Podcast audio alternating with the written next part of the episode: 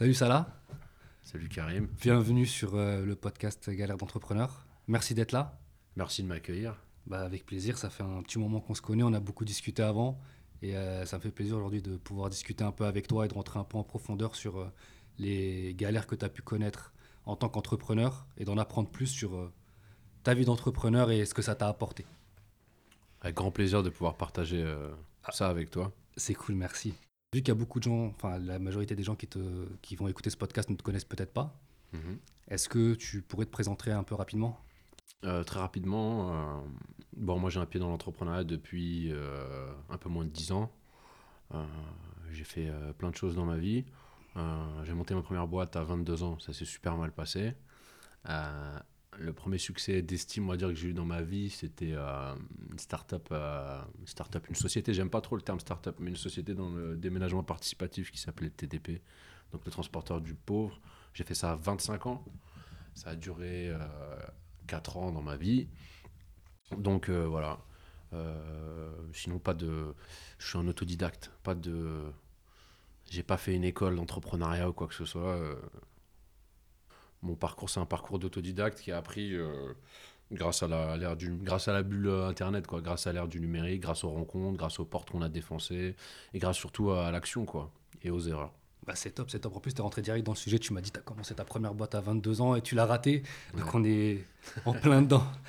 Euh, ben justement, euh, à quel moment tu t'es dit, moi je veux devenir entrepreneur? Est-ce qu'il y a eu un déclic? Il y a eu un moment où justement tu... ça a changé ta vision des choses? Euh, bah ouais, un jour je me suis levé et j'avais pas d'argent.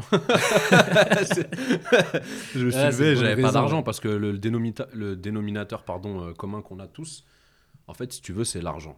Après, euh, moi je suis un rebelle et il y a- j'ai en moi une.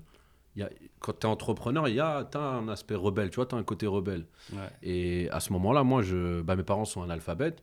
Et voilà, à l'école, c'était pas trop ça. Et puis après, un jour, je me suis levé, je sais pas, j'en avais marre. Genre, je j'avais pas d'argent.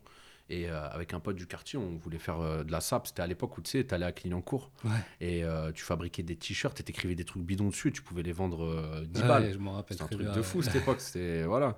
Et, et ça a commencé comme ça. Ça a commencé comme ça et voilà. Et, et, et, en fait, c'était déjà, ça a commencé déjà par une rébellion, genre en mode, vas-y, j'ai pas d'argent.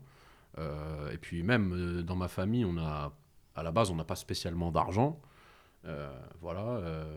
donc moi, mon père, il a travaillé à l'usine toute sa vie et tout, et, et c'est pas quelqu'un qui était spécialement attiré par l'argent, mais parce que à ce moment-là, en fait, il y, a un truc qui m'avait qui m'avait troublé dans ma vie, c'était déjà le déjà le système scolaire. J'avais déjà un problème avec le système scolaire, et je sais pas, on n'apprenait pas à faire de l'argent à l'école. Et je me, et je sais pas, et un jour, vas-y, je sais pas, je me suis dit, vas-y, je vais faire de l'argent, parce qu'en plus, j'ai grandi dans un quartier où ça va, les gens, ils sont doués pour faire de l'argent. Il y a des gens doués. Et je regardais et tout, mais ils étaient doués, mais c'était pas toujours légal ce qu'ils faisaient. Et je me suis dit, vas-y, je vais faire un truc cool, et ça a commencé comme ça. On a dû chercher du- des t-shirts, des trucs, c'était une galère, tu vois. Et on s'est fait avancer de l'argent par un grand du quartier, je me rappelle. D'accord. Et donc, justement, c'était ça la première expérience, c'est genre euh, des t-shirts, etc. C'était trop. C'était- C'était C'était c'était quoi T'avais écrit quoi sur le t-shirt? Ben, on écrivait, euh, mais tu sais, c'était à l'époque où il y avait les t-shirts, euh, euh, genre le rap c'était mieux avant, tu sais, des trucs Ouais, bidons ouais, comme ça. Mais le problème, c'est que moi, je, je m'en foutais C'était la de mode ça. à ce moment-là en fait. Tout le monde faisait des t-shirts. C'était une mode de ouf, tout le monde faisait des t-shirts. Et bon, maintenant ça a changé avec les réseaux et tout. Et il y a encore des, il y a beaucoup de gens encore qui continuent à faire de la SAP. Mais si tu veux, à l'époque, il y avait cette mode. C'était un, un truc de fou parce que moi, le message, tout ça, le contenu, tu sais, c'était à l'époque de Morsaille à Clignancourt Ouais. et tout. On voulait aller le voir et tout. C'était l'époque trop marrante de ma vie, hein, je te jure. C'était eh, c'était un truc. Et si tu veux, euh, à ce moment-là, euh, ben, moi, ce qui m'intéressait, c'était le, la demande, en fait. Je savais que ça marchait. Moi, je m'en foutais ce qu'il y avait écrit sur le t-shirt. Il y avait des insultes, des fois, et tout. Et euh, tant que t'allais pas dans, les, dans le religieux, dans la politique, moi, je m'en foutais. C'était c'était cette époque-là. Et, euh, et après, bah, euh, on a réuni de l'argent. Et après, euh, on a dû trouver un- une presse et tout. On a, on a fait des tests nous-mêmes. Et c'est après qu'on savait que c'était pas comme ça du tout qu'on faisait des t-shirts et que tu pouvais passer par des intermédiaires, en fait, qui juste... euh, Et alors que nous, on, en fait, on était bêtes, tu vois. On, était, euh, on avait juste nos- nos- notre volonté. Ouais, c'était les Et- premiers pas et d'entrepreneurs. On a acheté une vieille presse, on a essayé et tout, et, et c'est bien, j'ai essayé, c'est là que je me suis rendu compte que c'était un métier, et, euh, et on a arrêté. On a vendu. euh, En fait, on est passé à l'étape supérieure. On a mon pote là, euh, mon pote c'est euh, qui s'appelle David, il va se reconnaître. Euh, c'est un pote du, du, quartier avec qui j'ai grandi et tout. Lui, il a, eu le- il a rencontré quelqu'un qui ramenait plein de produits et tout, de, de l'étranger, des trucs Louis Vuitton et tout. voilà, tout n'était pas toujours vrai. Mais il ramenait des trucs et tout. Et, et du coup, là, les- on a laissé, on s'est dit non, on va pas se prendre la tête, on va juste racheter et revendre. Et euh, en fait, c'est c'est le dropshipping là maintenant, ça s'appelle. en fait, inventé le dropshipping. non, mais je te jure, c'était c'était une époque vraiment. euh, ouais, j'ai kiffé, j'ai kiffé. C'était l'insouciance. On s'en foutait, tu vois. Il n'y avait pas besoin d'aller faire un registre ou, ou faire des statuts juridiques. T'achètes, tu revends, c'est tout. On revendait partout, on était des pirates. Ça a duré. euh, on a fait un peu d'argent. Mais moi, ça m'a ouvert, ça m'a donné. Ça m'a C'est ça qui t'a donné idées. en fait l'envie de Ouais, continuer après, dedans et t'as commencé à grandir, Bah, tu grandir par- et apprendre plus de choses et, Ouais. et affiner, améliorer ton ta, ta manière de gagner de l'argent. J'ai pas envie de dire business model parce que mais c'est plutôt Ouais. comment tu quel plan tu vas te mettre dessus, sur quel plan tu vas te mettre, etc., etc. pour faire de l'argent. Et tu, tu- ça t'a fait sûrement des contacts, des choses comme ça quoi. Bah, ça commence comme ça, et euh, c'est surtout que au début, tu fais les... tu sais pas que tu entreprends. Tu vois, tu fais les choses et tu te rends compte qu'après, tu es... En fait, tu es un entrepreneur parce que je prends toujours ce parallèle-là. C'est un parallèle un peu brut que je vais prendre, mais bon, les gens qui, qui, font, qui sont dans l'illégal, qui vendent de la drogue et tout, c'est des entrepreneurs. Bon, c'est pas légal, mais faut, faut, faut trouver, faut aller chercher le produit, faut le conditionner, faut un terrain, faut des clients. C'est toute une démarche entrepreneuriale. Après, on peut discuter de la morale du truc, mais en gros, c'est la même chose. Là, c'était la même chose. Et après, bah, tu, tu, tu apprends que bah, qu'en fait, on peut monter une entreprise de cette façon, qu'on peut rencontrer telle ou telle personne, et, euh, et voilà, et qu'après, bah, il y a un cadre juridique à tel truc, et que, et au final, euh, on- quand on commence comme ça, on, on- si tu veux, on se différencie pas de. Moi, je trouve qu'on a, on a, a pas de grande différence en- entre nous là, qui avons peu de savoir au début quand on commence à entreprendre, et euh, euh, ces grands entrepreneurs qui euh, font de l'optimisation fiscale. C'est, c'est, ils ont juste, on n'a pas les mêmes armes, mais voilà, euh, c'est le parallèle. Il est, je trouve que c'est, ils sont, ils sont, ils sont au même niveau que nous euh, à, ce niveau-là, si on peut dire ça comme ça. Genre, euh, bah en fait, toi t'es là, tu te débrouilles, tout n'est pas carré et tout, mais eux c'est juste qu'ils ont, ils ont, eux aussi ils ont commencé forcément, pas pour la plupart, mais il y en a beaucoup qui ont commencé comme ça, et après bah ils deviennent puissants et ainsi de suite, et voilà, ils font tout dans les règles de l'art, c'est tout. Nous au début on peut pas faire dans les règles de l'art, nous on a nos règles à nous, tu vois. C'est ça, exactement. ouais. Et tu, tu m'as bien parlé de la mentalité pirate. Et je trouve que ça te va bien. Et on en reparlera tout à l'heure du début euh, d'une autre aventure parce que tu me l'avais raconté. Ah J'avais bien aimé. Et On Ouais. en reparlera tout à l'heure. Et euh, ouais, dis-moi, peut-être que tu veux pas le dire, mais Ouais. t'as- monté combien de boîtes là? Euh, de- depuis que, dans, depuis que j'ai commencé à entreprendre dans ma Ouais, vie. dans ta vie, ouais. Euh, Combien de business, pas forcément boîte, euh, pas de statut juridique, quoi que ce soit, mais Ah ouais, des, combien euh, d'expériences ex- Ah, de manière générale, euh, légal et illégal. Euh, alors quand je dis illégal, euh, c'est pas de la drogue ou quoi que ce soit, hein, que ça soit bien clair et tout. Ouais, je suis honnête, pas de hein. statut. Ouais, pas de, ouais, voilà, Ouais. que ça Ouais. soit bien clair. non, Ouais, pour moi, je bien. considère ça comme une expérience entrepreneuriale parce que de toute façon, tu l'as fait et tu as appris des choses. D'accord. Donc ça reste une action que tu as menée fait, dans ta vie. euh, allez, une dizaine, dizaine de, une dizaine de, de, de choses, Ok. une dizaine de Et trucs. pour, pour en revenir à ta vie d'entrepreneur aujourd'hui, c'est quoi ton rythme? C'est quoi une journée type pour toi C'est t'as des- Est-ce que tu as des rituels Est-ce que tu as des choses que tu fais tous les jours? Tu sais, comment tu as optimisé ta journée en fait? Bah, en fait, euh, Genre je- tu te lèves à quelle heure le matin par exemple?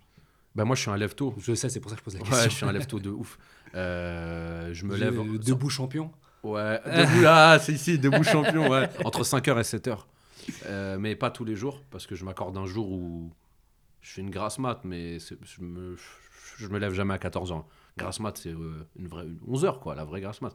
Mais je, je, je vais être honnête, je respecte pas toujours l'horaire du matin, parce que des fois, je rentre très tard, ou euh, des fois, j'ai des, je suis dévoré par des pensées, donc je me dis c'est maintenant, et je me rends compte qu'il est 6h, et là, je me couche, et là, après, je me lève, plus vers 11h midi mais c'est parce que c'est pour pas perdre le truc. Parce que des fois, quand tu as un feeling, une pensée, une envie, c'est.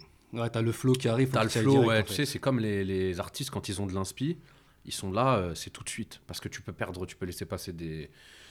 J'ai toujours cette peur de laisser passer euh, euh, certaines, idée, idées, cer- certains, certains trucs, certaines pensées, ouais, voilà. Et, mais y a, je sais pas s'il y a une journée type. D'ailleurs, c'est marrant. Récemment, j'ai terminé.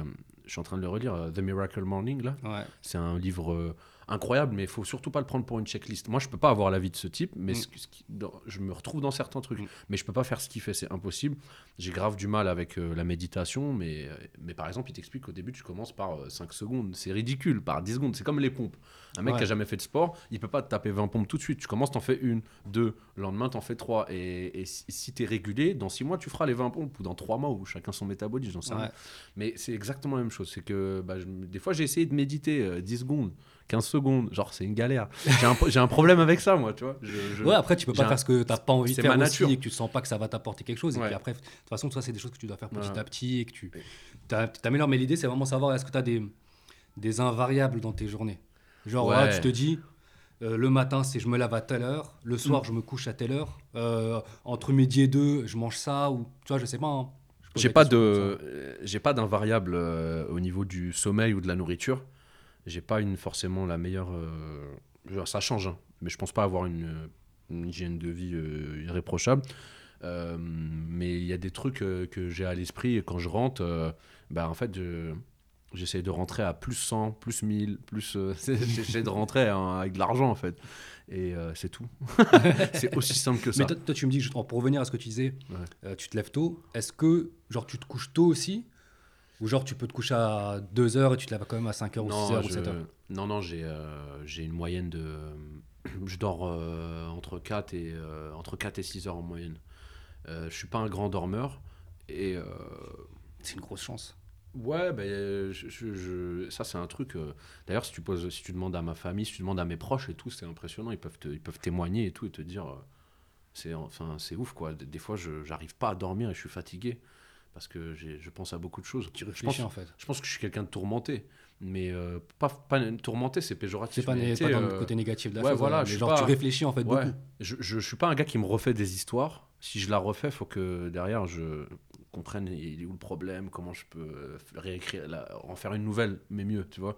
Je, je suis pas un, je suis pas dans le regret, voilà. Ça pour moi c'est, euh, je suis pas, c'est un truc que j'accepte pas en fait. J'ai du mal un peu avec les regrets, tout ça. Je, je comprends ça. pas les gens qui regrettent. euh, je le vis. Après c'est peut-être parce que je suis, je suis pas trop, un- je suis pas trop dans l'émotion aussi. C'est, ma nature, mais ça me va. Ça, en tout cas, ça convient à, à- à ma passion de l'entrepreneuriat. Mm. Et t'as toujours été comme ça? T'as toujours été une personne qui dort pas beaucoup? Ou c'est un truc que t'as travaillé au cours du temps ou qui s'est travaillé tout seul? Non, j'étais quand j'étais petit, je dormais bien. je dormais bien quand j'étais petit. Mais Et, depuis euh, bah après, euh, bah après au collège, euh, on a commencé à avoir, de, bah, tu sais, dans la vie d'un, d'un, être humain, euh, à partir de, enfin, il y a des péripéties. À partir d'un certain âge, tu peux vivre certaines choses. Et moi, dans ma famille, on a vécu certains trucs. Et euh, bah, tu te questionnes. Et après, moi, ça fait naître en moi. euh, genre des pensées et donc du coup ça m'aide pas à dormir c'est c'est je suis pas un gars qui, qui tape euh, voilà les heures de sport et tout euh, Mhm. c'est pas ça m'épuise c'est pas ça qui m'épuise je suis épuisé quand je enfin je suis pas souvent épuisé mais quand je suis épuisé c'est parce que j'ai beaucoup je- j'essaye de m'améliorer j'ai beaucoup j'ai pensé à beaucoup de choses tu vois il y a beaucoup de trucs qui m'ont j'essaye de me refaire des, des trucs comme ça et d'apprendre tu vois Mm. et de tout de là je parle de manière générale je parle pas que d'entrepreneuriat et, euh, et voilà un moment un moment peut-être j'ai été perturbé et puis c'est resté comme ça Ok. ouais. Et justement, tu fais beaucoup de sport ou pas? Tu fais du sport ou tu fais pas de Bon, sport en ce moment, ou je fais- j'ai acheté un vélo. J'ai acheté un vélo euh, d'appart et euh, il est en plein milieu du salon, c'est trop marrant. Et j'en fais, euh, je, je m'oblige à faire 20 minutes par jour. Mais c'est rapide 20 minutes. Tu mets du son, c'est rapide de ouf. Bah, c'est Et- bien, c'est déjà bien. Ouais, ouais, ouais, mais ça, c'est une résolution que j'ai prise il n'y a pas longtemps. hein. Mais sinon, pendant longtemps, j'ai fait du sport. Et, et en fait, j'ai découvert vraiment l'entrepreneuriat quand j'ai commencé à faire le TDP. À ce moment-là, j'ai lâché le sport. Parce que bah, je kiffais autre chose. Quoi. Ah, Tu m'as fait la transition parfaite. On va parler du TDP rapidement. TDP, c'est euh, le transporteur du pauvre. Mm. Je vais en parler tout à l'heure. Ouais. Euh, j'ai envie que tu racontes euh, co- comment t'es arrivé l'idée du TDP. Ah, l'idée- du TDP, elle est. C'est de la piraterie à fond. en fait, je travaille avec les handicapés. Je travaille avec des handicapés et à un moment donné, c'était un, un frère. bah, c'est un. C'est comme mon grand frère et tout, mais qui habite dans la ville voisine. Il s'appelle Mamadou et tout. Il m'avait branché avec un mec pour faire ce, ce taf. Et, euh, et Tu fais voilà. du transport en fait d'handicapés. Ouais, ça du transport accompa- euh, accompagnateur et tout. Et j'avais un camion. Et, euh, et genre, à ce moment-là, il y a ce fameux groupe là, Wanted sur Facebook, qui était pas connu. Il y avait personne dessus. Et je voyais plein d'annonces de gens qui galéraient euh, à transporter des meubles et tout. C'était un truc de fou, c'était incroyable. Et euh, je comprenais pas pourquoi, en fait. Il passait pas par les agences de location, par les boîtes de déménagement, machin. Et j'avais ce camion, là. euh, J'avais ce camion et j'ai dépanné un jour une personne et elle en a parlé à une autre personne. Et en fait, je me suis rendu compte que j'avais détourné un camion, que c'était de l'abus de biens sociaux, mais que je faisais de l'argent, quoi. Et je gagnais plus d'argent qu'avec euh, le, le- que ton salaire. que ouais que ce que je gagnais ouais c'est ouf genre en fait j'avais juste je devais les déposer en fait je t'explique je devais les déposer le matin et les récupérer le soir je fais des déménagements la journée et le soir je récupérais les enfants et euh, ça c'était ouais voilà l'his- l'histoire elle, elle a démarré comme ça c'est de la piraterie totale et au final euh, je me suis fait euh, je me suis fait virer je me suis fait virer par je me suis fait virer par par le gars et tout Ouais, Et- Belgique en même temps. Ouais, je me suis fait virer parce que je pense que le gars est pas bête, tu vois. Au bout d'un moment, il a compris. Tu sais, on te donne un camion, il y a un compteur kilométrique. Mais c'est juste que à ce moment-là, je, je sais pas, je voulais pas. C'était maintenant, tu sais. Pour moi, j'avais une idée de vous. Et Ouais, bah ouais. c'était Bah, maintenant. la et pour preuve. moi, y a les conséquences. Et... Mais regarde, ça a changé ma vie, ce Bah ouais, justement. Je t'ai connu grâce à ça. Exactement. Eh oui. Exactement. Et tu vois, comme quoi, et le, et le TDP, c'est un truc euh, comme ça à mon échelle, c'est à mon petit niveau, tu vois, c'est un truc. euh, voilà, j'ai pas fait un, j'ai fait, c'est- pas, j'ai pas, pas fait une multinationale, mais j'ai fait un, ça a changé ma vie, ça, ça, on a ouvert des portes, on a, t'imagines même pas la force que ça m'a donné pour la suite. Bon, ça m'a épuisé en même temps, c'est pour ça que j'ai dû me retirer pendant plus d'un an, mais euh, voilà, ça a démarré comme ça, et c'est après que je me suis rendu compte que ah ouais, mais en fait, ce que je fais, c'est du business. ce que je fais, c'est une société. Ah, peut-être que je fasse des papiers là, parce que et c'est là j'ai commencé à m'intéresser à tout, toute la partie euh, déménagement en France et tout. Et puis c'est allé mo- à un moment donné, on avait euh, 30 camions, euh, 40 camions. Ça, on je comprenais plus ce qui se passait et tout. J'avais des dizaines de salariés.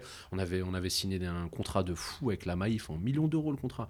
On avait, euh, on s'était Action Logement, Action Logement, le 1% patronal. Pour ceux qui ne connaissent pas le 1% patronal, c'est géré par euh, Action Logement. Il y a des antennes partout dans toutes les régions. Et nous, on avait Patricia Papillot, euh, la directrice euh, régionale euh, euh, Île-de-France, euh, qui est venue nous voir directement du bureau, qui nous a dit c'est incroyable, nous on reloge des gens et tout, on fait un, on, on fait un contrat.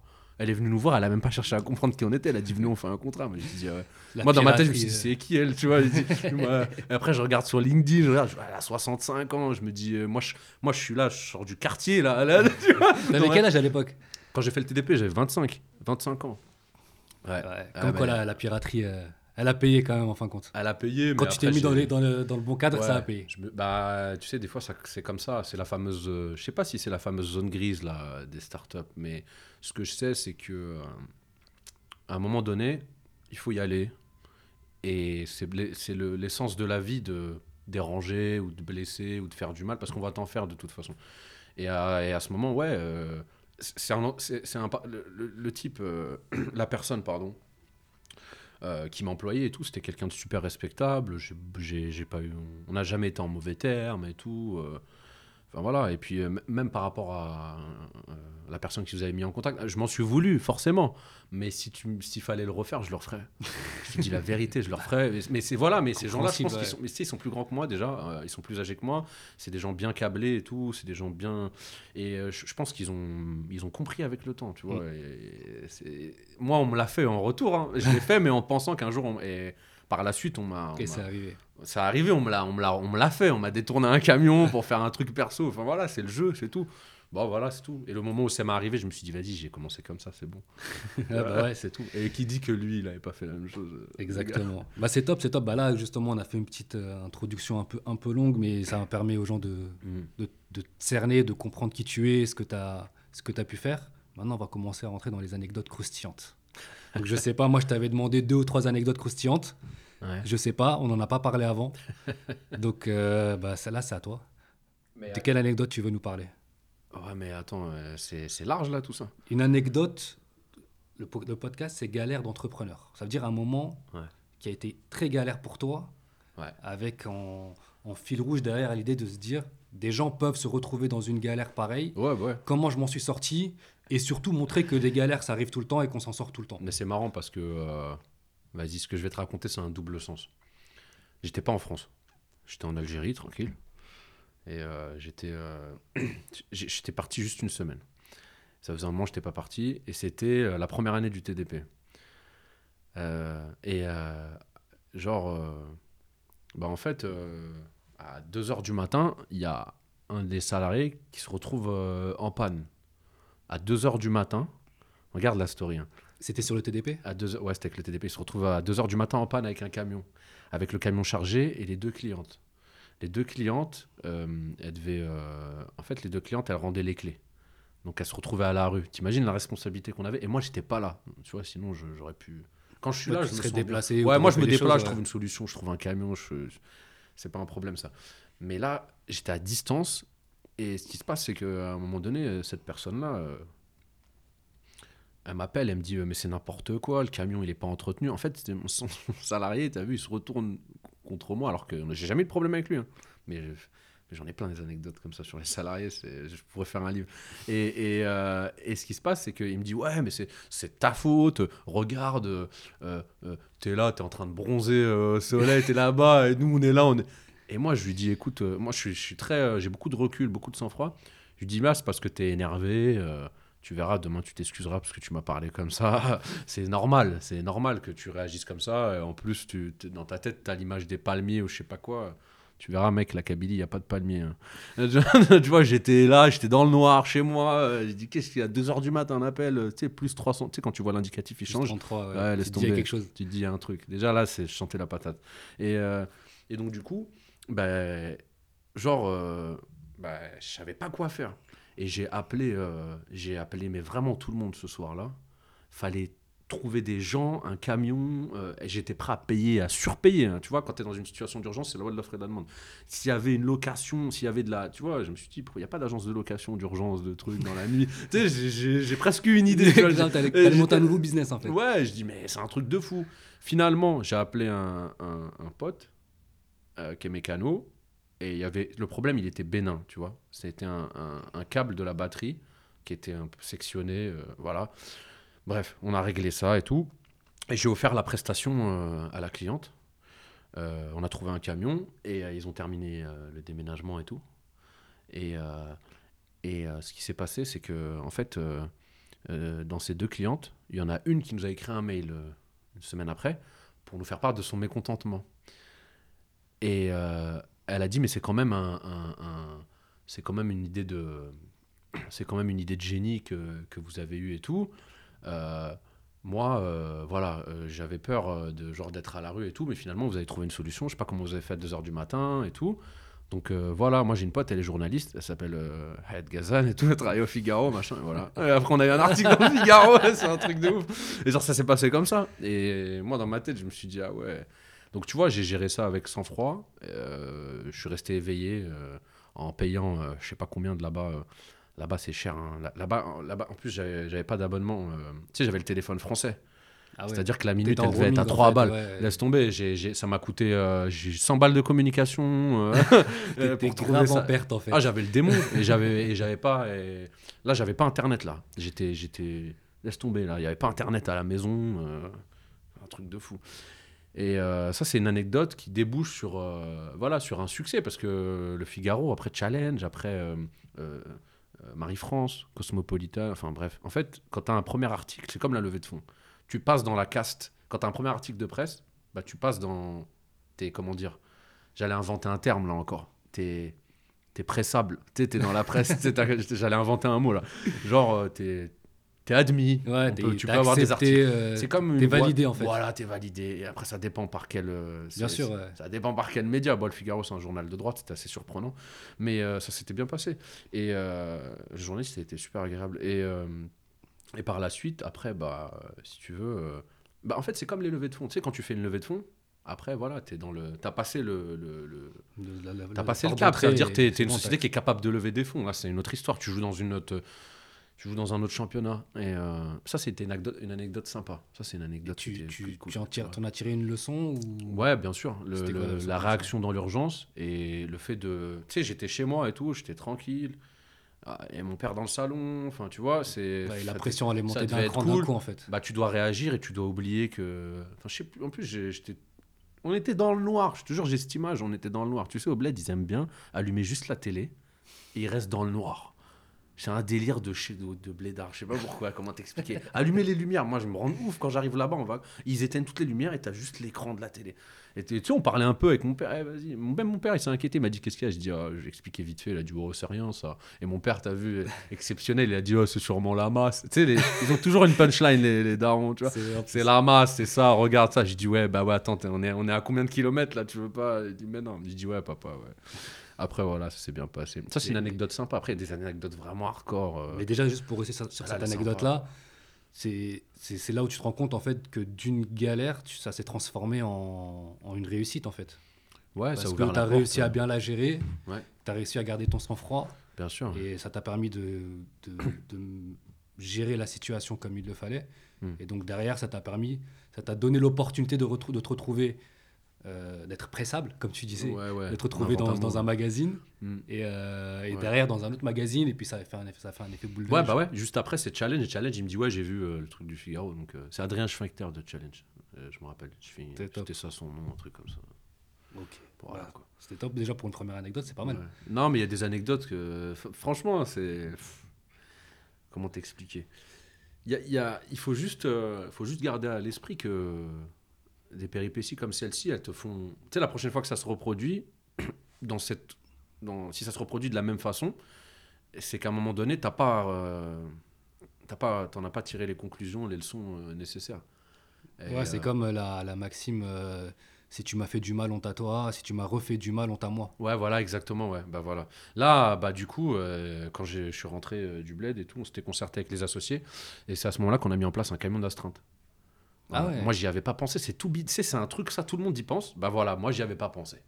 Voilà, tu peux me dire tout ce que tu veux. J'ai pensé à des trucs de fou auxquels Donc les ça t'a même permis d'améliorer Ouais. ton business derrière. En fait. Bah, j'ai mis en place un camion d'astreinte, ça n'a pas duré longtemps, mais genre euh, pour d'autres raisons, des raisons techniques et même des raisons euh, bah, financièrement, c'était moins. On a mis en place une astreinte, après on l'a modifié. C'était plus un camion, c'était plus quelqu'un qui était payé, qui avait une prime, ou tu sais, on a, on, a, on a fabriqué un truc. Ouais. Et euh, pareil, j'avais pas d'expérience moi dans la logistique, sur les astreintes, machin. J'ai regardé sur le net ce qui se faisait, ça me plaisait pas, j'ai inventé un truc.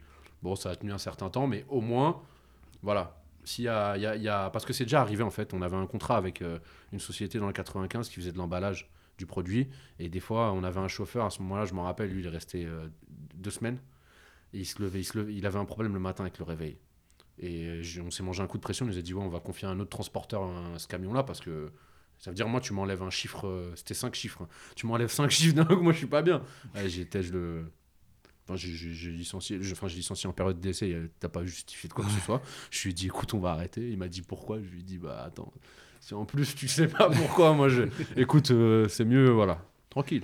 Ouais, j'imagine que tu en as vu des vertes et des pas mûres avec les salariés. C'est le plus dur dans l'entrepreneuriat. Pour moi, un- ça y est, c'est définitivement, j'en suis convaincu. Tu peux, c'est le plus dur dans l'entrepreneuriat, c'est l'humain. Ouais. Ton Il n'y a associé, pas de règle en fait, c'est pour ça. Ah, l'humain, c'est un truc de fou. L'humain, plus on avance, plus, plus c'est chaud là, même en plus. je te dis la vérité, c'est dur de te, c'est dur l'humain. Mais je m'inclus dedans. hein. Je suis quelqu'un de dur aussi, je le sais. Mais l'humain, euh, c'est un truc euh, trop compliqué. Ah, Des fois, l'humain, il- tu peux pas le comprendre. Laisse tomber. Ok. Bah déjà, franchement, merci pour l'anecdote. Stop. Je t'en prie. Et euh, bon, t'en as une autre? ah ouais. c'est quoi Je vais déballer toutes les anecdotes là ou quoi? Ah, donne-moi-en une ou deux en plus. Ce serait Ah ouais. bien. Enfin, donne-moi-en. Pas à moi, donne-en aux gens. Ouais, j'en ai une, j'en ai une, j'en ai une, mais elle est, celle-là, elle est sympa. Tu sais, je reste sympa parce que tu sais très bien qu'à tout le monde, je vais te sortir une anecdote de ouf, t'es pas prêt, je vais choquer tout le monde. Parce que j'ai des trucs déjà en tête là, mais les gens sont pas prêts.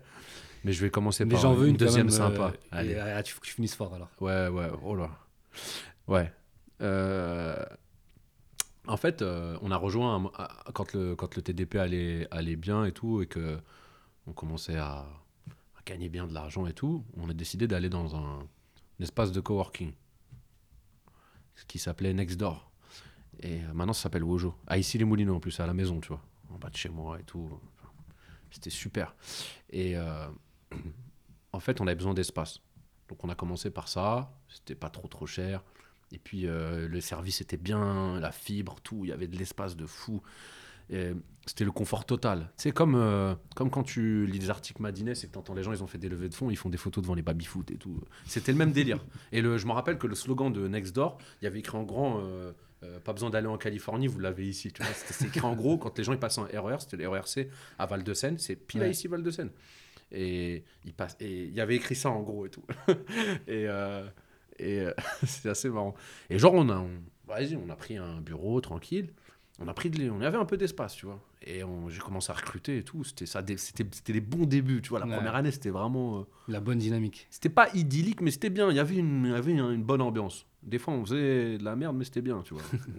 et euh, je sais pas, j'aimais bien. Je me disais, c'est pas grave. On fait de la merde, mais Genre j'acceptais, mais avec le temps le plus. Maintenant j'accepte plus, c'est mort. Ouais, avec le sourire, c'est un, c'est, c'est- vas-y, ça allait bien.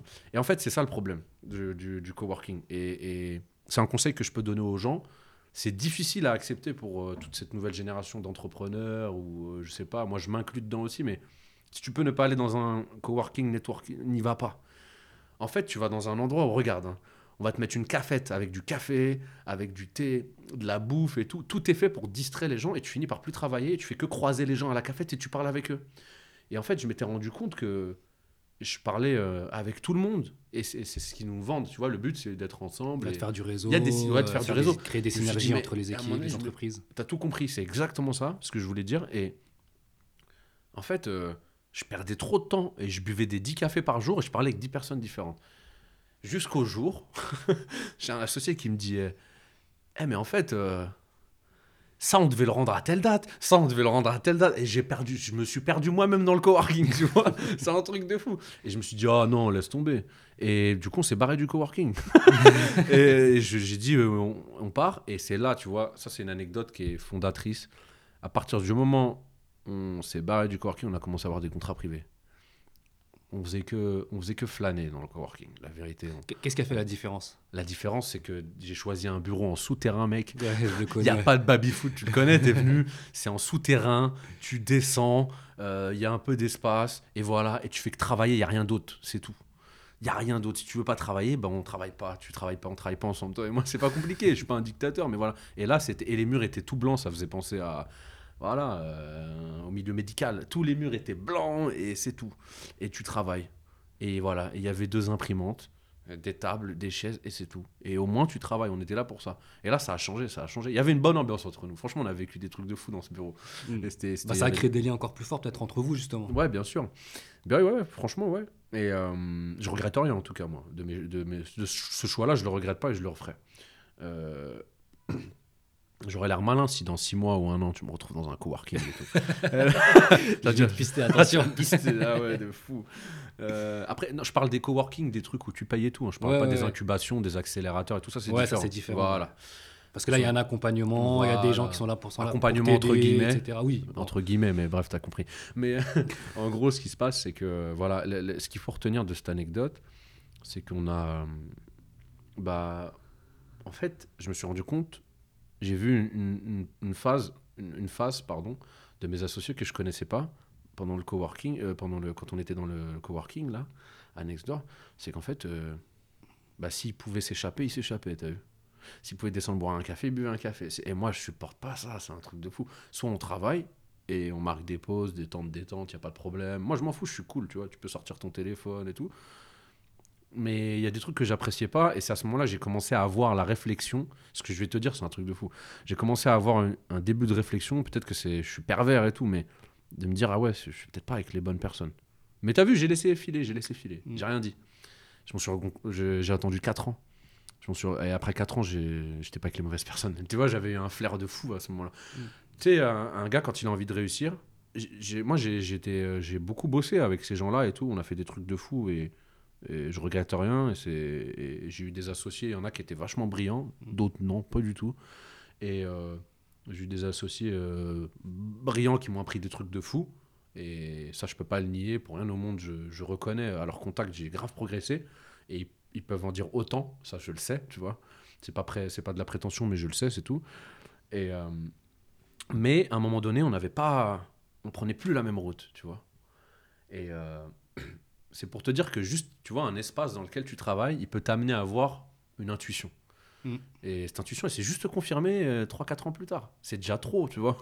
mais voilà. Ouais, après, c'est là comme ça que tu prends de l'expérience et ça t'a permis peut-être aujourd'hui de changer ta manière de voir tes associés, de choisir différemment. Ouais, bah oui, bah oui, complètement. Là, je, bah, bientôt, je repartirai. Je, je, je travaille sur d'autres projets là et tout, et j'ai, j'ai- je, je me suis cassé sur les associés. C'est pas ce qui manquait de me de collaborer avec des gens là. Mais genre là, j'ai bien. Ah, j'ai bien pris le temps, j'ai analysé trop de trucs, des trucs que j'analyse pas en temps normal. Je me suis rappelé de ce que j'ai vécu et qu'il fallait plus faire comme ça. Tu vois Donc, euh, ça, c'est une, une bonne leçon de vie. Une, c'est pas une anecdote, c'est une bonne leçon de vie. Tu vois bonne, euh, Ouais, c'est une anecdote qui. Ouais. T'en as quand même tiré des leçons derrière en te disant euh, je vais faire plus attention euh, à- aux personnes qui m'entourent. Ouais, j'ai beaucoup de. de, ouais, de personnes qui, qui, ont- qui partagent avec toi la même vision euh, exact. du travail au jour le jour, en fait. Parce que euh, elle est là, la différence, c'est pas la vision finale qui compte, c'est la, c'est la vision le- au, au jour le jour. Comment, on- comment tu travailles? Est-ce qu'on travaille de la même manière? Et si on travaille de la même manière, bah là, on pourra avancer. Exactement. Et puis même un entrepreneur, il doit être tout le temps dans l'urgence. C'est di- c'est difficile à. Au début, tu as vu, ils acceptent les gens parce qu'ils découvrent un truc nouveau et puis euh, ils vont dans des endroits nouveaux et puis dès qu'ils commencent à avoir certaines sommes, ils, tu vois, ils- Et, et en fait, ils se rendent compte que en fait, euh, derrière, faut, ouais, faut encaisser la pression, faut encaisser la Faut critique, faut assumer. C'est, eh, c'est dur. Et euh, ouais, ça c'est un truc euh, pff, incroyable, incroyable. Ouais, c'est une super anecdote en fait. Même si tu as l'impression que c'est pas spécialement une anecdote où il s'est passé un truc, mais c'est un, C'est un C'est cheminement. un cheminement, c'est Ouais. exactement le mot que je voulais dire. C'est un cheminement en fait qui t'amène derrière à, à en tirer des leçons et, et des réflexions et à changer ta manière de de- d'appréhender la chose. Ouais, bien sûr. Ouais. Maintenant, je t'attends au tournant sur une, euh, tu m'as dit une anecdote lourde, Ah, un truc lourd qui va qui va qui va nous choquer. En fait, euh, Si tu veux en dire plus qu'une, après, euh, on est parti. Hein, a bah non, on on va parler de temps. pendant hein. 8 heures là. On n'a pas de temps, c'est pas grave. Je ferai plus d'épisodes, ça fera une partie 1, partie 2, J'ai- partie. Ouais, t'inquiète. Bah, avec, Je ferai avec une grand plaisir, on saison va, faire une, salade douche. on va faire une saga. on va faire une saga et tout. Euh, J'avais un business et euh, j'ai fait travailler un, pote. Je l'ai fait travailler, tu vois. Et euh, ce qui se passe, c'est que, euh, en fait, il quitte son emploi parce qu'il voulait absolument bosser avec moi. Et je lui dis, mais attends, quitte pas ton emploi et tout. Il dit, non, j'en ai marre, je quitte mon emploi et tout. De toute façon, t'es mon pote, on est ensemble, machin. Et je dis, vas-y, ok. Il dit, bon, en attendant, quand même, je vais pas galérer, tu vois. Je dis, bah, je t'ai dit de pas quitter ton taf. Vas-y, il m'a pris par les sentiments. Je l'ai fait bosser au black. Tu vois, faut pas faire ça. Et si les gens, les gens, pour les gens qui nous écoutent, faut jamais faire ça. Moi, je l'ai arrangé, tu vois. J'ai j'ai voulu le, le faire bosser, euh, le faire bosser, tu vois. Et euh, mais ce qui s'est passé, c'est que ben, euh, plus tard, j'ai eu des soucis avec cette personne-là. Et qu'est-ce qu'il a fait? Ben, En fait, il, il- il a déposé une plainte. C'était mon pote. hein. Ah Il a déposé une plainte et, et on allait au prud'homme et il voulait m'envoyer au prud'homme en fait. Voilà. Et en fait, euh, et ça c'est un truc de fou ça. Ça franchement, ça c'est pas un échec, c'est pire que l'échec. Tu vois, c'est ton pote. Ouais, ça Imagine mal, ton en fait. pote, ça fait mal. Déjà, tu vois là, et en plus moi je suis, c'est franchement bon courage pour m'attendre. hein. Et euh, mais là, tu vois, ça m'a fait mal. J'ai été, je me suis senti blessé et, et, et, et bien fait pour ma gueule parce qu'il faut jamais faire ça. Mais je sais qu'il y en a beaucoup qui le font et que, mais en fait c'était juste un truc de deux semaines. Tu sais, des fois. euh, euh, Ouais, c'était pour dépanner, Ouais, ouais, pour non, mais t'es embauché. en- En, fait, il n'y a pas, y a pas l'intention de dissimuler. C'est pas ça. C'est en attendant, tu vois. Il a, il a travaillé, il a commencé deux semaines avant, un truc Ouais, comme ça. Par rapport, à- là, je te parle d'un autre euh, business encore, tu vois. C'était un autre truc. Euh, c'était dans, c'était dans de la bouffe. Et euh, donc, et voilà. Et euh, au final, euh, le mec, il va au prud'homme, tu vois. Et euh, c'est mon pote. Et euh, c'est un truc de fou. C'est un truc de fou. C'est incroyable. Et donc, euh, ça, c'est un véritable échec pour le coup. Parce que, en plus de, la dimension sentimentale, émotionnelle, du fait que ça soit un ami, tu vois, que tu t'es censé le porter dans ton cœur, c'est un gars qui est vraiment. En fait, il est, il était pas là pour. Tu sais, j'aime bien le proverbe qui dit que celui qui est plus ton ami, ça, ça l'a jamais été, en fait. Hmm. Et euh, c'est la vérité. Et après, euh, il va au prud'homme et tout, et c'est un fou. Et euh, je sais pas, et finalement, il n'y a rien eu en fait. Il n'y a rien eu parce qu'il y a Macron qui a été élu. Ah ouais? Et, la- et l'ordonnance Macron, tu sais, c'est c'est triste, tu vois, c'est le triste monde dans lequel on vit. Mais dans l'ordonnance Macron, elle est complexe, mais disons que le salarié, il a moins de pouvoir. Que... Tu sais, c'est plus comme avant. Ouais. Avec l'ordonnance Macron, tu peux. Ces dossiers au prud'homme, ils s'accumulent. Les gens, ils en ont marre. Ils en ont marre. Les, les- bah, tu peux. Bah, il s'est rien passé après, c'est tout. Euh, il s'est rien passé. Donc, mais... vous êtes passé au- Non, mais moi, j'ai conduit. et- Non, non, mais moi, je. Non, non, on n'est pas. Non, je suis même. Moi, je suis pas y allé. Je me suis pas présenté. Enfin, le dossier a été présenté Mais il a fait un dossier, mais il a même pas. Le dossier, Mais- après, à la fin, il y avait rien. Tu sais, hein, il y a une base élémentaire du droit en France, déjà, c'est qu'il faut prouver. Ouais, Quand tu accuses quelqu'un, il faut prouver. Et après, voilà, c'est tout. Bah, après, euh, l'avocate, elle m'a dit, mais en fait, là, il va... laisse-le, vas-y. Laisse-le faire des frais, de... engager un avocat. Et en fait, euh, il s'est rien passé, voilà, c'est tout. La vie, elle continue. Ça, ça a mis combien de temps entre le moment où, où il a déposé plainte et le moment où le dossier il est passé au prud'homme? Ou genre où tu as eu la réponse qu'il se passe rien? Deux ans. Deux ans? Ouais, pour te dire que prud'homme, bon courage, euh, Ouais. force à tous les salariés qui se battent pour de réels. Tu sais, Et les là, c'était salariés qui souffrent vraiment. C'était considéré comme un petit dossier, donc ça a dû. Non, mais ça n'a même pas été considéré en fait. Ouais, c'est ça. C'est, euh, tu sais, quand tu as, des. euh, en ce qui concerne les prud'hommes, tu peux, as des, ce qu'on appelle les référés là, pour aller vite et tout. Là. Tu as des gens qui font ça et tout. euh. Mais euh, voilà, on m'a fait ça, mais au final, il s'est rien passé. C'est, tout, fin de l'histoire. c'est il a perdu. plus à toi que ça a fait mal en interne sur la manière dont ça s'est passé que, Ouais, moi, ça, mais ça m'a fait mal, que 24 heures. dans hein. la boîte en fait. Ça m'a fait mal 24 heures. Après, la boîte, ce qui s'est passé, c'est quoi? C'est que moi, je romps tous les liens et fin de l'histoire et c'est tout. Et au final, la, la personne là, si elle, si elle écoute ce podcast, euh, de toute façon, on n'est plus en contact, on se parle plus. Et, euh, mais moi, je, je crois au. Tu sais, moi, j'ai pas peur de croiser les gens euh, du passé, de maintenant. Je, je vis bien, je suis à l'aise avec ça, j'ai aucun problème. Euh, De manière générale, j'ai pas de problème dans ma vie, tu vois. Et, euh, et en fait, euh, il faut qu'ils se disent que. À l'avenir, il va, il va se manger le retour de bâton, ou peut-être il se l'est déjà mangé. Je pense qu'il se l'est déjà mangé. Ouais, le destin, le karma. Ouais, le- moi je, je crois à ces trucs-là. Mais après, voilà, il- il- au final, il est perdant dans l'histoire. Euh, et, euh, et voilà. Et euh, bon, après, c'est tout. C'est c'est comme ça. Ça fait partie de. Ça, c'est un, un truc que j'ai digéré rapidement, hein, je te dis la vérité. En fait, j'ai compris que là, à ce moment-là, il était faible. Mm. Et, et à ce moment-là, je me suis dit, ah, ok, tu me fais des trucs comme ça, vas-y, pas de problème. Mais après, c'est des trucs qui me nourrissent, moi. Ça, me... Mm. ça c'est un truc hardcore. C'est pas marrant, c'est pas une anecdote marrante, mais je te jure que ça, je le souhaite à personne. C'est hardcore quand t'as ton pote, il te fume, en fait. Ouais. Vulgairement, c'est ça. En fait, c'est l'expression du poignard dans l'eau. C'est exactement ça. Mais c'est un truc de fou quand tu lis une déposition et qu'il y a le blast de ton pote qui porte plainte. Je sais pas, c'est la sensation. euh, c'est même plus le fait de. T'es une balance. C'est même pas ces considérations-là de banlieusard, si je peux me permettre, si on vulgarisant le propos et tout. Mais c'est juste que c'est. oh. Mais qu'est-ce que. je- Ouais, tu t'aurais jamais imaginé Ah ça. non, il y a des trucs que j'aurais jamais imaginé, évidemment. Mais ça, je l'aurais jamais, j'aurais jamais pu imaginer. Mais après, ça m'a rendu, euh, non, ça m'a rendu meilleur, mais plus dur aussi. Tu Mm. vois. Et après, ma- malheureusement, j'ai peut-être été, euh, moi aussi, j'ai été moins, moins cool avec d'autres gens par rapport à ça aussi, tu vois. Mm. Malheureusement, mais après, je préfère ça que que risquer une nouvelle fois de me faire avoir.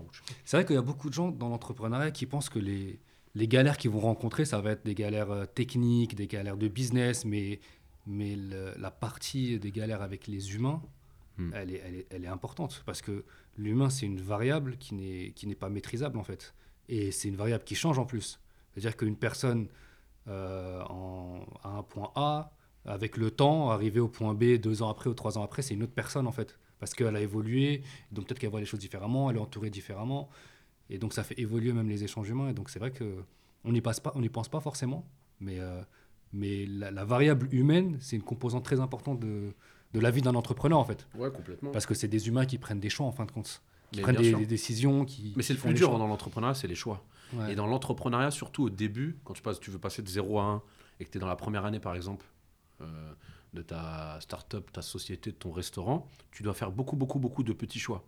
C'est du, c'est du, tu fais des choix en permanence. Mm. Tu négocies en permanence, mais ça, tu t'en rends même pas compte. Et forcément, quand tu fais des choix, plus tu vas faire des choix, plus tu t'augmentes les risques de te tromper. Et ça, c'est un- c'est c'est ce qu'on appelle la prise de risque, en fait.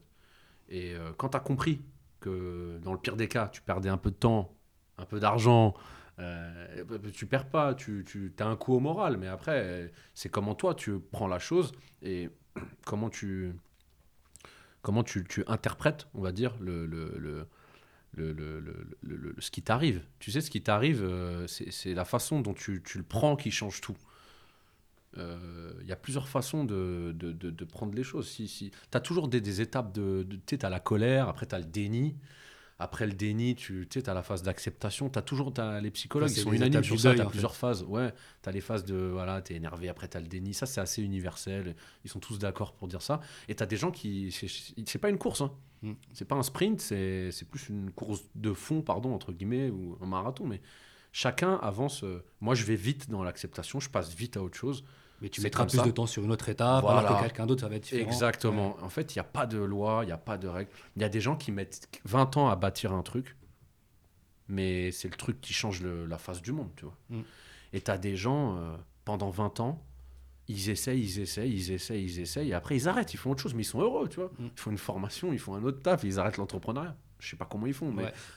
tu vois, ça c'est... Je je voulais en revenir à.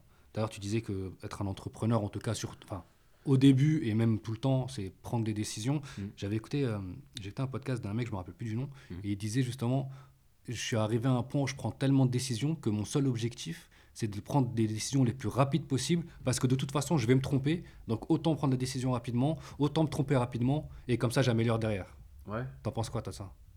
Mais ça veut dire qu'il est convaincu dès le départ qu'il va se tromper. Il a intégré le truc, lui. Ouais, je sais pas. Moi, je, je pense euh, que justement, je pense que je vais pas me tromper. C'est tout l'opposé. Moi, je pense que je vais jamais me T'as tromper. toujours je me raison, en fait.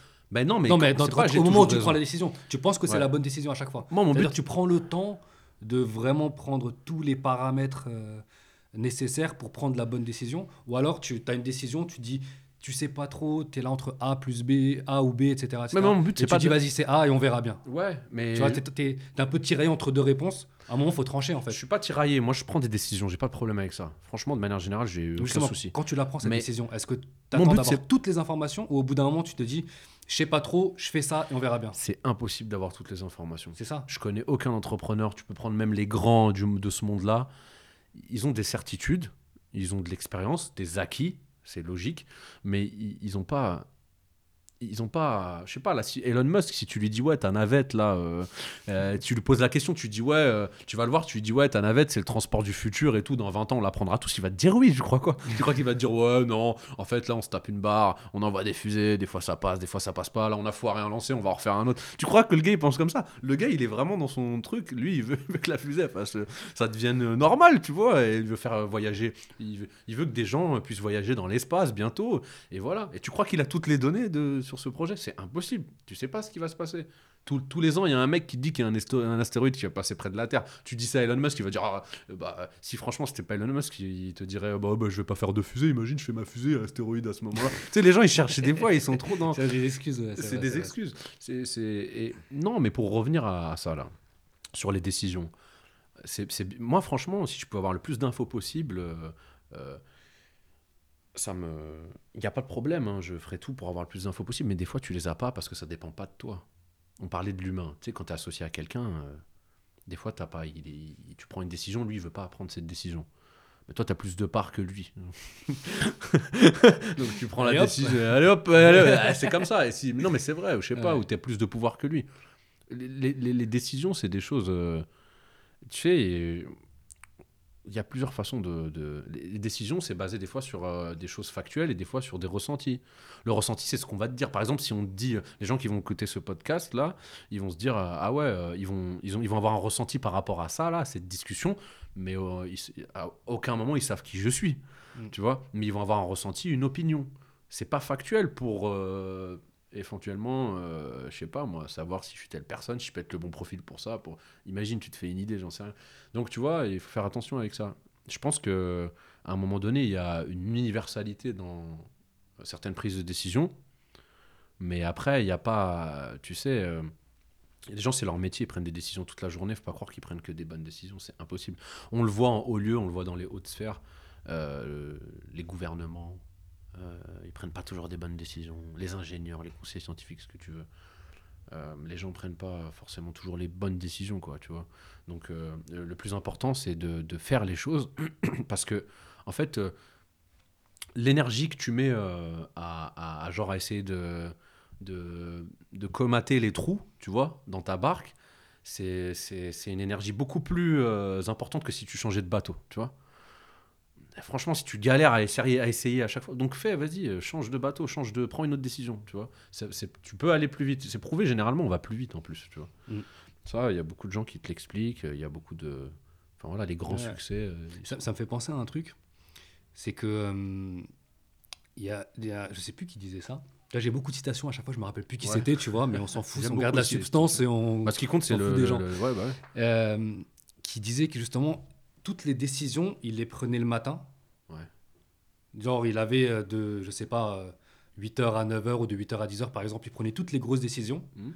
Et, et tout le reste de sa journée, c'était que de, de l'application technique. Tu vois. Où tu as des gens, par exemple, comme euh, Steve Jobs ou euh, Mhm. Zuckerberg, Mhm. qui euh, s'habillent tous les jours de la même manière parce qu'ils se disent, bah, ça prend de le, le fait de prendre des décisions, ça prend de l'énergie. Alors j'essaie de prendre, enfin, toutes les décisions qui sont pas importantes, Mhm. je, les minimise, j'essaie de- d'en prendre le moins possible. Donc Mhm. je m'habille tous les jours de la même manière, comme ça, j'ai pas besoin de prendre de décisions, ça me prend moins d'énergie, Mhm. j'ai plus d'énergie pour Mm. les décisions importantes derrière. Ouais, c'est un bon conseil à donner aux femmes, ça. non, mais je, je- je suis d'accord avec ça. Mais, euh, mais, euh, mais euh, oui, j'ai vu ça passer sur les réseaux, là, cette punchline, là, sur les décisions qu'on prend concernant le fait de s'habiller et tout. C'est souvent des gens qui, qui passent 5 heures devant le miroir, en plus, à choisir leur sable, qui te disent ça. Donc eux-mêmes, ils se trompent, tu vois. Enfin, eux-mêmes, ils se mentent à eux-mêmes. Enfin, bref. C'est si tu veux, dans la prise de décision, euh, elle peut être guidée par un instinct, tu vois. Après, il y a des gens qui veulent surtout pas euh, aller contre leur instinct. Mm. Euh, euh, je sais pas, moi, tu, tu vois, les, les, les gars qui peignent des. euh, les gars qui font des tableaux, là, et tout. Tu peux pas leur dire. Tu sais, c'est à l'instinct qu'ils font les trucs. Tu vas pas leur dire ton coup de pinceau, il doit être rectiligne à 90 degrés, à machin. Tu, peux, tu dis ça. À, l'époque, si un mec il avait dit ça à Picasso, il aurait mis une grosse tarte dans la. Tu sais qui, toi? Il dit Moi, je fais. Toi, tu peins. Je peins, moi, laisse-moi peindre, c'est mon délire. Après, le succès, c'est le succès, c'est encore autre chose. Que ça soit une belle toile ou pas. Enfin, je trouve pas toujours beau ce qu'a fait Picasso, mais il a existé, il a pesé dans l'histoire, tu vois. Ouais. C'est tout, c'est ce qu'on retient. Donc euh, oui, il y, y a y y tout un tas de trucs qui portent son nom. Donc euh, c'est qu'à un moment donné, c'est pas trop un. Je pense que son instinct, il était pas trop mauvais. Donc il faut que les gens aussi aient leur euh, choisissent en fonction de leur instinct. Faut pas qu'ils aient peur. Mais je, je pense pas que le fait de prendre forcément des grosses décisions dès le matin va te mener à euh, va te mener à une tranquillité d'esprit parce que c'est ça la magie de l'entrepreneuriat c'est que tu es tout le temps dans l'urgence. Tu peux prendre des grosses des grosses décisions le matin et l'après-midi euh, euh, il se passe un truc. la bourse elle s'effondre. enfin je sais pas par exemple euh, bon Carlo l'affaire Carlos Ghosn par exemple moi je moi je vais dire un truc ça va pas plaire à beaucoup de gens. Moi j'aime bien Carlos Ghosn en fait.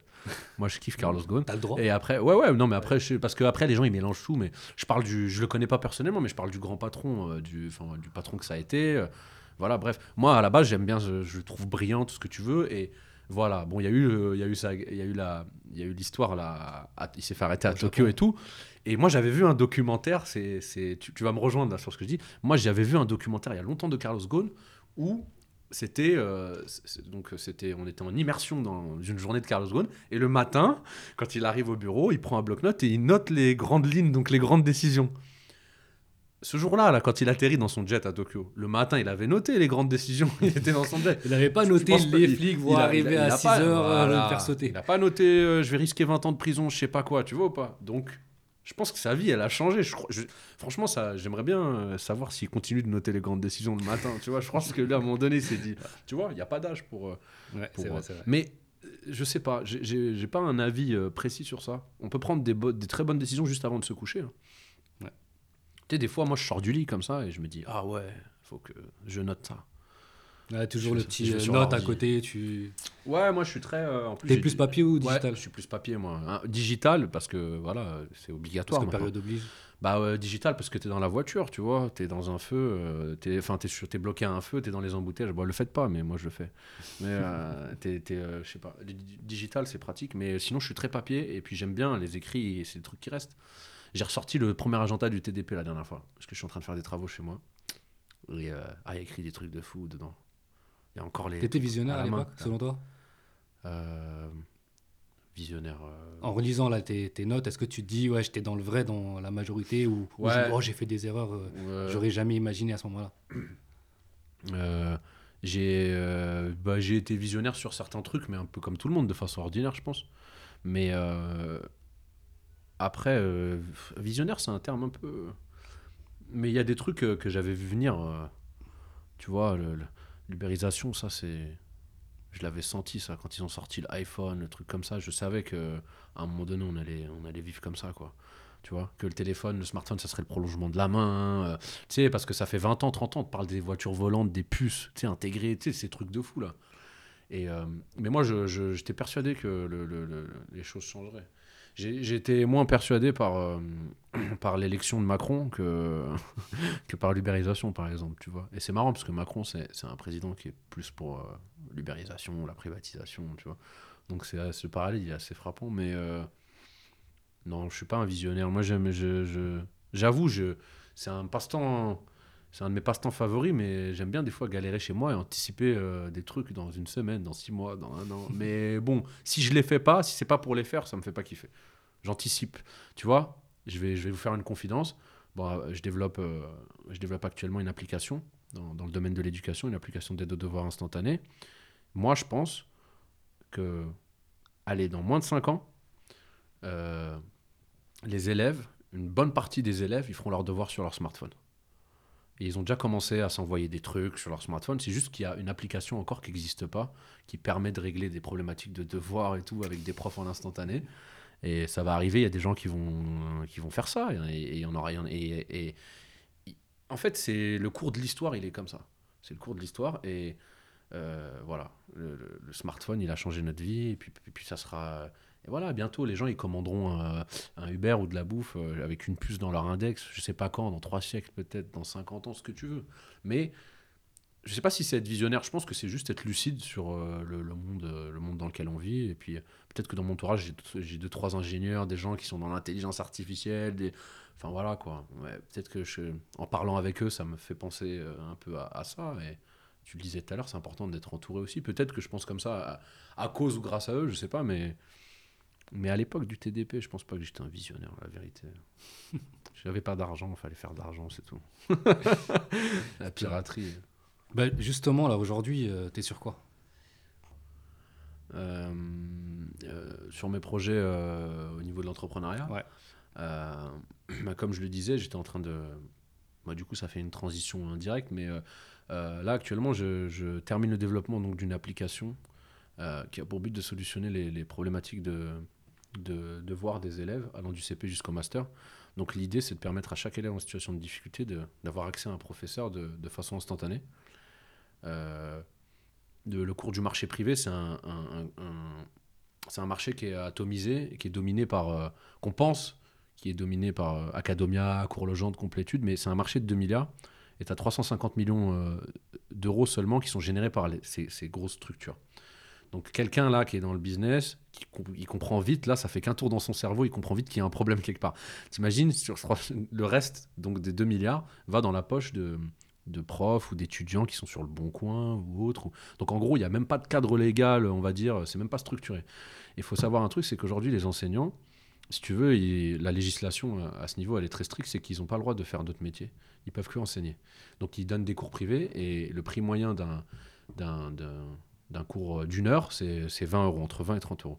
Mais après, faut qu'il, tu vois, l'enseignant, le, prof qui va à l'école, faut qu'il fasse du, qu'il prenne sa voiture ou qu'il prenne les transports, c'est de la perte de temps. Donc voilà, moi, l'idée, c'est de permettre euh, euh, aux élèves, donc, en gros, d'avoir accès à des enseignants certifiés, diplômés, pas forcément des enseignants de l'éducation nationale, hein, même si c'est la, la base, mais surtout, en fait, de, de, leur permettre de mieux gagner leur vie, et de permettre surtout aux élèves d'avoir de, meilleurs euh, résultats.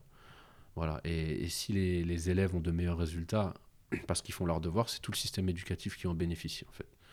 Et euh, c'est un marché fascinant que j'ai découvert. Euh, j'ai eu l'idée pendant le premier confinement. L'appli, elle est terminée, elle va bientôt sortir.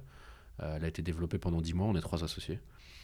Donc on repart sur un, projet pour moi qui a énormément de sens qui, euh, je suis quelqu'un en quête de sens, qui solutionne euh, une véritable problématique. Et puis c'est un secteur qui est pas forcément digitalisé. On parle beaucoup de la fracture numérique. Euh, voilà, l'État ils aiment bien débloquer des enveloppes, mais en fait si tu veux ils débloquent de l'argent, mais après j'ai l'impression qu'il n'y a pas de suivi.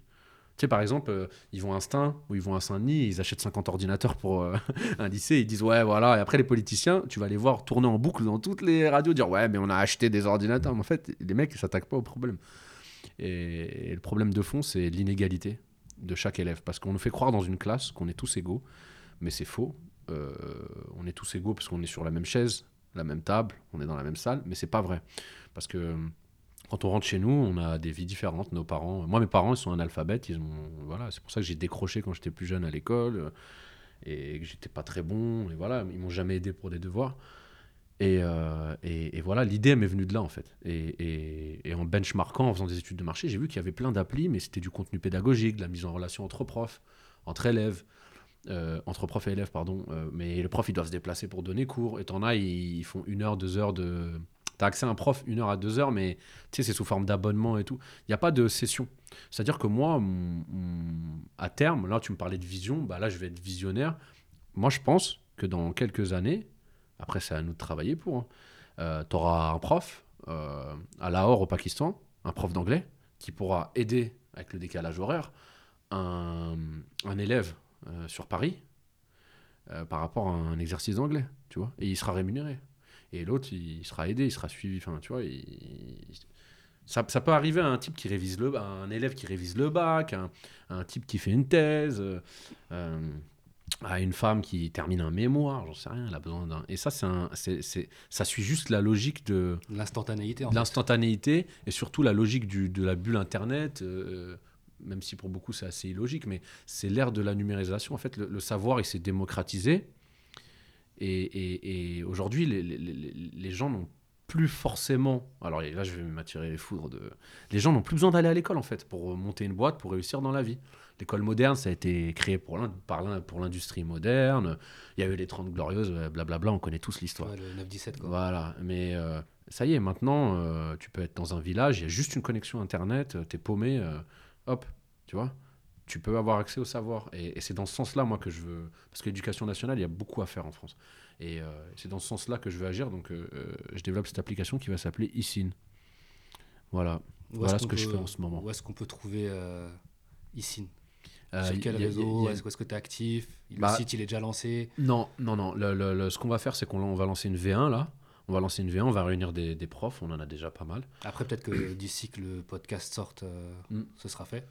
C'est possible. Euh, Il y a une page Recherchez Facebook. quand même. Ouais, bah, y a- bah, alors il y a une page Facebook qui s'appelle ISIN, euh, I2SYNE. Euh, Il y, a un- il y a un Insta aussi, c'est ISIN l'application. Mais on n'a pas, on l'a fait et tout, mais on va, on va commencer à communiquer dessus. On va, on va entrer dans cette phase de. Là, on va mettre les pieds dedans. euh, 2021 démarre bien. Euh, voilà, troisième reconfinement bientôt. c'est tout bon pour nous. Le BNF. Le BNF. euh. non, mais c'est ça, l'idée, c'est ça. Et, et toi, et toi, en tant que Salah, on peut te trouver où? Où est-ce que tu veux être trouvé Où est-ce que tu veux pas être trouvé? Ah, bah, moi, tu sais, les gens qui veulent me trouver, ils viennent me, ils viennent me chercher, mais euh, personne vient me chercher. Euh, J'habite au quartier des Épinettes à issy de Moulineau, mais personne vient me chercher. Vous inquiétez pas, euh, personne vient me chercher. Ouais, je vais je parlais plus personne. du côté du monde digital. rigole, toi, je tu dans les embrouilles déjà. non, mais je rigole, faut, faut... Non, non, mais c'est pour rigoler. Ouais, ouais. Euh, ouais, sur, euh, ouais, sur, je, je suis sur Facebook, c'est tout. Facebook. Euh, Sur Insta aussi, Saladidouche. Mais il c'est, euh, c'est, y a rien sur mes. J'ai, j'ai tout supprimé. J'ai- Je sais, parce qu'en fait, c'est plus fort que moi. J'aime bien faire. euh, J'aime bien rigoler sur les réseaux, mais là, je pense qu'il va falloir euh, commencer à être sérieux bientôt. Surtout quand Il tu parles d'éducation. Surtout quand t'as, ça y est, t'as passé 30 ans et tout, ouais, c'est bon. Euh, Est-ce que- est-ce qu'il y a un, un livre ou un film qui a changé ta vie ou ta manière de voir les choses?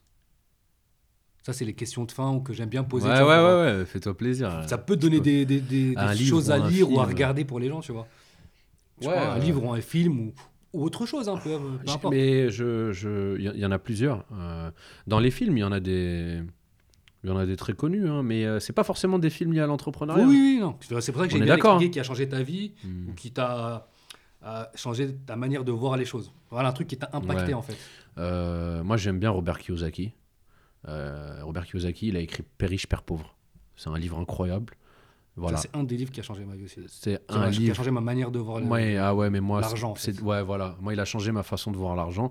En fait, il l'a changé, mais il m'a surtout, euh, il m'a validé des trucs où, quand j'ai vu qu'un mec comme aussi brillant pensait, euh, tu sais, il m'a donné de la force en fait, parce que je pensais que j'étais, euh, sais, des fois, on, on a des idées, on passe un peu pour, on, on sous-estime, on se dit que ces idées-là, elles sont pas tip top, tu vois. Et quand tu vois qu'un type comme ça, euh, qui pèse autant, tu vois, qui est aussi puissant, il te rejoint et en plus, il t'explique, euh, il t'explique comment faire, il t'explique. euh, il te donne même des, des- plein d'idées et tout. Tu te dis, ah ouais, non, mais lourd. Donc, lui, Père riche, Père pauvre, ben après, il en a fait plein. Il a fait le cadran du Cadran cash du flow. cash flow, ouais, il en a fait plein. Mais euh, en, livre, euh, voilà, il y a ça qui m'a frappé. Y a... Sinon, moi, j'aime beaucoup les trucs de stratégie, de manipulation et tout. Euh, les 48 lois du pouvoir de Robert Greene. Mais bon courage pour le lire. hein. Il est balèze. C'est un livre de fou, ça. Mais. Ah, voilà, mais. J'ai lu plein de livres, mais ils n'ont pas changé ma vie. Il y a ceux-là qui m'ont frappé, mais je peux te dire que même l'art de la guerre de Sun Tzu, il a frappé beaucoup de gens. Mais genre, c'est pas, c'est pas des trucs qui ont changé ma vie. Je le lis et puis voilà. Il y a plein de trucs, trucs qui m'ont. Mais en film, euh, les films, euh, ah, il y a des films qui m'ont marqué, mais c'est pas de l'entrepreneuriat. C'est, euh, c'est des films liés à l'histoire de, l'histoire de mes ancêtres, de mes grands-parents et tout. C'est des films sur la guerre en Algérie, des trucs comme ça. Parce qu'en fait, je les ai regardés très jeunes. Là, aujourd'hui, il n'y a euh, aucun parent là, de la nouvelle génération qui ferait regarder. Mais quand j'y repense mon père, c'est un ouf. Tu sais, il m'a fait, il m'a fait, il me mettait à, à 7 ans, 8 ans, il me mettait devant les films de guerre de Ali Lapointe et tout, euh, à la Casbah d'Alger, la Libération, avec le FLN. Bah, en plus, mon nom de famille, c'est Didouche. hein, Je suis lié à ça, tu vois. Ouais. Et ça, c'est des trucs qui m'ont fait mal, qui m'ont fait mal, euh, qui m'ont. Ça m'a, à cet âge-là, ça m'avait remué, tu vois. Et c'est pour ça que je suis, un- je suis, je suis, je suis très fier de, de mes origines. Et ça, c'est ça, ça Comme m'a. tout bon Algérien. Ouais, grave. mais ça, ça m'a marqué. Ça m'a, ça m'a, ça m'a, ça ça, Ouais, voilà. Pour le coup, ouais. ça m'a marqué. Ouais, mais- surtout que ça, ça a fait un, un écho à, à, à tes origines, à, à- pourquoi tu te retrouves ici aujourd'hui, tu te remets à réfléchir, et ça peut t'aider à trouver un sens à ta vie. Et je Mm. pense que aujourd'hui, ça joue dans les décisions, dans les décisions que tu prends, dans les actions que tu mènes, et dans la vision que tu as même dans ton entrepreneuriat. Tu vois. Ouais, complètement. Ouais, bien sûr. Ça, c'est sûr. Bah, Ouais, merci en tout de- cas. Merci pour tout. Je t'en prie. Dernière chose avant de commencer le podcast, Ouais. euh, je t'ai invité à, à répondre à un quiz que j'ai créé. Ouais. Donc pour ceux qui, qui veulent y répondre, c'est un quiz qui permet de savoir quel type d'entrepreneur tu es. Donc vous trouverez le lien en, en description. Et euh, la seule question que je veux te poser, c'est est-ce que euh, tu penses quoi du profil qui en est ressorti rapidement sans rentrer Mm. dans les détails? Ouais. Et est-ce que tu penses que ça te correspond ou, ou pas? Ouais, c'est mais c'est assez cohérent. Moi, j'essaie d'être le plus sincère possible. C'est toujours difficile. Tu fais face à. En fait, moi, j'ai un problème quand je lis plusieurs questions. C'est que des fois, je sais que je vais répondre instinctivement à une question, puis je tombe sur l'autre. Et je la regarde et je me dis, mais euh, ouais, mais euh, dans quel contexte il, il a fait ce questionnaire et. En fait, j'essaye de penser à la personne qui a fait le questionnaire. Mais euh, ben, c'est plutôt cohérent. Et moi, c'est des, des traits, c'est des traits de caractère que j'ai. C'est, si tu veux. après, il faut faire attention. Sur, généralement, sur Internet, tu as plein de trucs comme ça, là. Mais il faut faire attention. Celui-là, il était plutôt cohérent. Donc il était précis, que- tu vois. Celui-là, il, est- il était précis. Faut le... bah, J'encourage les gens à le faire. Ben Voilà, c'est top.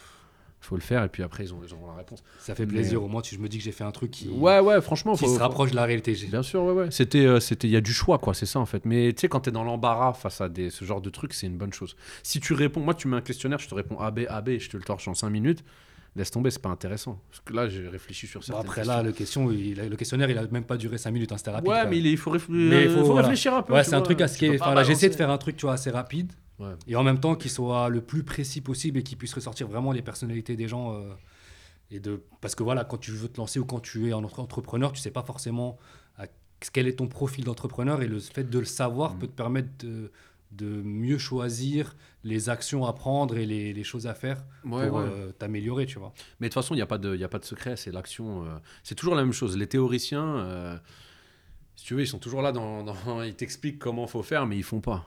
Les gens qui sont dans la pratique, ils font et ils savent pas comment faut faire. Et au final, tu te rends compte que les théoriciens, ils aussi, savaient pas comment fallait faire, tu vois. Donc en fait, la solution, la finalité, c'est qu'il faut faire et puis c'est tout, tu vois. Il se passe ce qui se passe. Moi, je suis à, je suis à fond dans l'action, mais euh, Et ben, ben, justement, quand j'allais te poser une question, mais je crois que tu as répondu. J'allais dire si tu pouvais te donner un conseil à, à toi, Salah, quand, quand tu as commencé l'entrepreneuriat, ce serait quoi? Euh, Genre, Ou un conseil que tu voudrais te donner aujourd'hui ou, ou il y a 5 ans, ou tu vois, un conseil qui peut servir à la communauté Hmm. de pas perdre de temps. Mais quand je dis pas perdre de temps, c'est euh, c'est, euh, tu, tu tu passes au quartier, tu fumes ta clope, tu t'en vas. C'est ça, pas perdre de temps.